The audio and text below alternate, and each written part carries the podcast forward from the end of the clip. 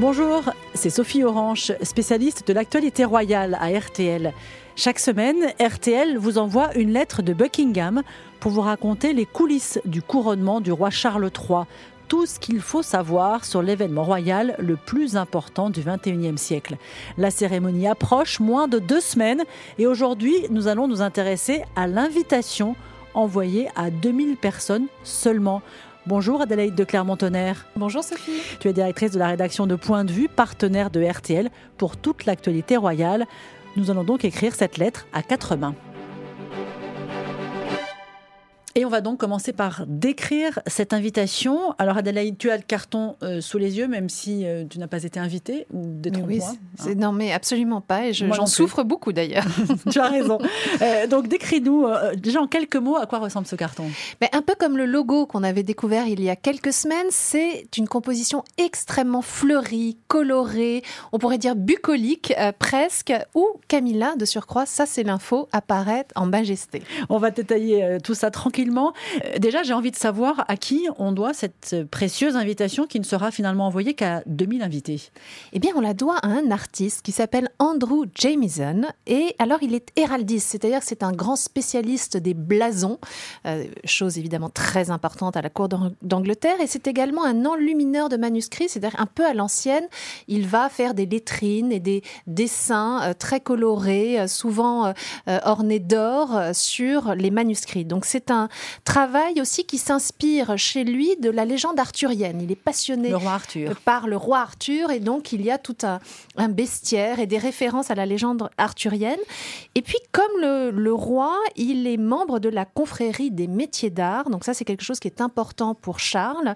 Et euh, cette composition a été, ça aussi c'est une des passions de Charles, la peinture, donc ça a été peint euh, à la main, à l'aquarelle, à la gouache. Elle sera imprimé, attention, sur du carton recyclé. Oui, parce, qu'on a juste une feuille euh, basique, mais c'est pas ça. Non, non, c'est carton recyclé parce qu'on reste dans cette idée de, développement durable, avec quand même des détails à la feuille d'or. Donc ça va être très soigné. Enfin, c'est vraiment coloré, c'est très joyeux et c'est une ode finalement au renouveau qui est censé incarner euh, ce règne de Charles III. Alors tu as pris une petite loupe pour euh, explorer une multitude de détails symboliques. C'est très très très fouillé en fait. Chaque chose a du sens. On a par par exemple en bas du carton, vous pourrez le voir, j'imagine, sur nos sites respectifs, euh, l'homme vert, euh, qui est une figure très ancienne du folklore britannique et qui lui aussi symbolise le printemps et la Renaissance. Alors ce Green Man est très très présent dans l'architecture, par exemple, religieuse du Moyen Âge. Donc c'est une référence qui sera familière aux Britanniques.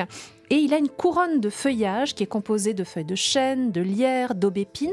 Et puis il y a évidemment la présence des fleurs emblématiques du Royaume-Uni, la fameuse rose, le trèfle, le chardon, la jonquille.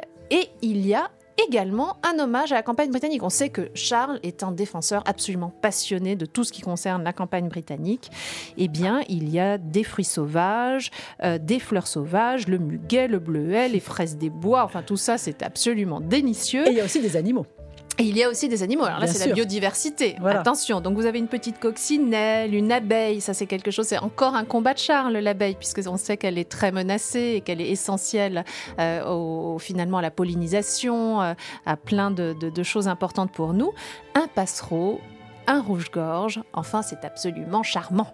Avec aussi euh, une allusion à un souvenir personnel de, Charles III. C'est pour montrer le niveau euh, de, réflexion qui a eu lieu autour de, ce, carton. Parce que effectivement, au printemps 1953, Charles n'a que 4 ans, il ne va pas recevoir la même invitation que les grandes personnes. Lorsque sa mère est couronnée. Voilà, sa mère est couronnée, il reçoit une invitation juste pour lui et qui est décorée de soldats, de trompettes, d'un lion et d'une licorne, quelque chose de vraiment très tendre pour ce jeune enfant. Et il remet ces éléments 70 ans plus tard dans le carton de son propre couronnement. Et c'est évidemment un hommage très, très affectueux à sa mère récemment défunte. Tu le disais euh, tout à l'heure également, Camilla apparaît en majesté. Voilà, tendre hommage pour, euh, pour sa femme euh, reine. Oui, alors on voit que Camilla franchit les étapes les unes après les autres. C'est-à-dire qu'au tout début, il y a des années, on disait qu'elle ne serait pas reine. Alors d'abord, elle ne devait pas se marier. Ensuite, elle ne devait pas être reine. Ensuite, elle a été reine consort. Et maintenant, ça y est, elle est reine tout court. Donc ça, c'est formidable. Et elle apparaît, ses armoiries royales sont euh, sur un pied d'égalité. Celle de Charles dans le coin en haut à gauche, celle de Camilla dans le coin en haut à droite. Et on voit donc le lion couronné euh, des armes d'Angleterre et le sanglier colleté. Euh, d'une couronne qui entoure le blason de la reine. Euh, dans le blason de la reine, il y a évidemment des allusions aux armes de son père, le Major Bruce Shand. Et il y a aussi, euh, elle est entourée de la jarretière, puisqu'on sait que Camilla a été faite installée euh, grande dame de la jarretière. Et ça, c'était le dernier signe C'est un ordre suprême. C'est le plus grand ordre que l'on puisse avoir, dont on puisse faire partie au Royaume-Uni.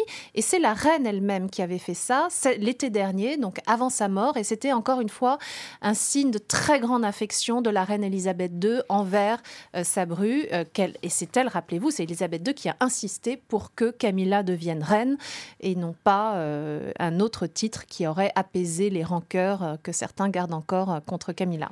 Un, carton, c'est, on le comprend, une œuvre d'art hein, finalement qui va être diffusée en édition très très limitée très limité. Honnêtement, ça va devenir collector. On adorerait tous en récupérer. Hein. On pourrait l'encadrer euh, chez nous.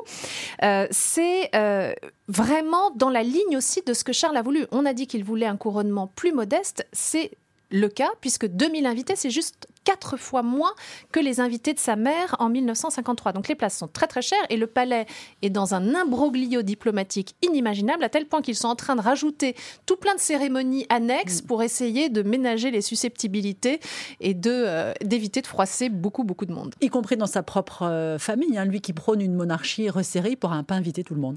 Oui, alors là quand même, il va faire relativement large. il est un peu obligé. En plus, on a appris que Harry finalement serait là. Il vient seul, donc euh, il prend pas beaucoup de place, puisqu'il n'y aura ni ses enfants, une chaise dans l'église, ni Meghan. Mais il vient, il a accepté la main tendue euh, de son père. Et puis en revanche, euh, il y aura quand même la famille Windsor au sens relativement large, les Kent, les Gloucester, les petits cousins, les nièces, les neveux, et puis jusqu'à la très jeune génération, parce qu'on sait que Louis, a priori, sera présent, donc le fils de William et Kate, et que les petits-enfants auront un rôle très important à jouer dans la cérémonie elle-même, petits-enfants de Charles mm. comme petits-enfants de Camilla.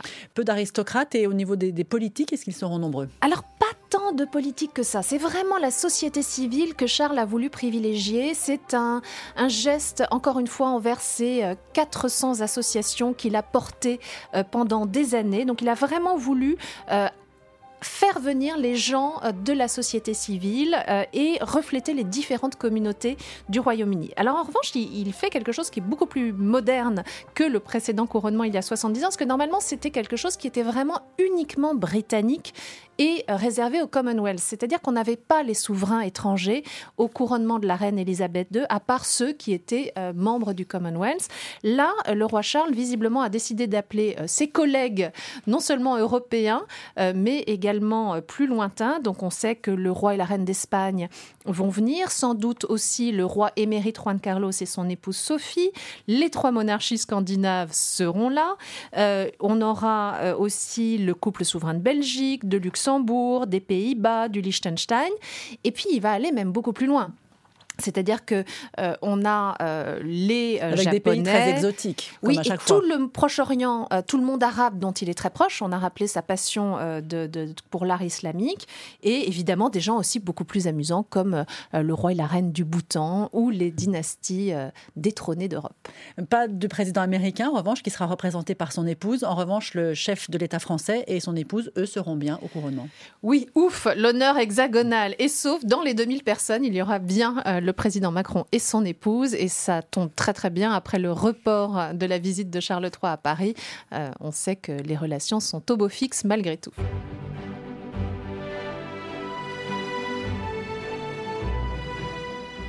Merci Adélaïde de Clermont-Tonnerre, directrice de la rédaction de Point de vue, de nous avoir euh, envoyé cette lettre pour nous raconter euh, les coulisses du couronnement. Ce podcast est à retrouver sur rtl.fr, sur l'appli RTL, sur le site de Point de vue et bien sûr sur toutes les plateformes d'écoute.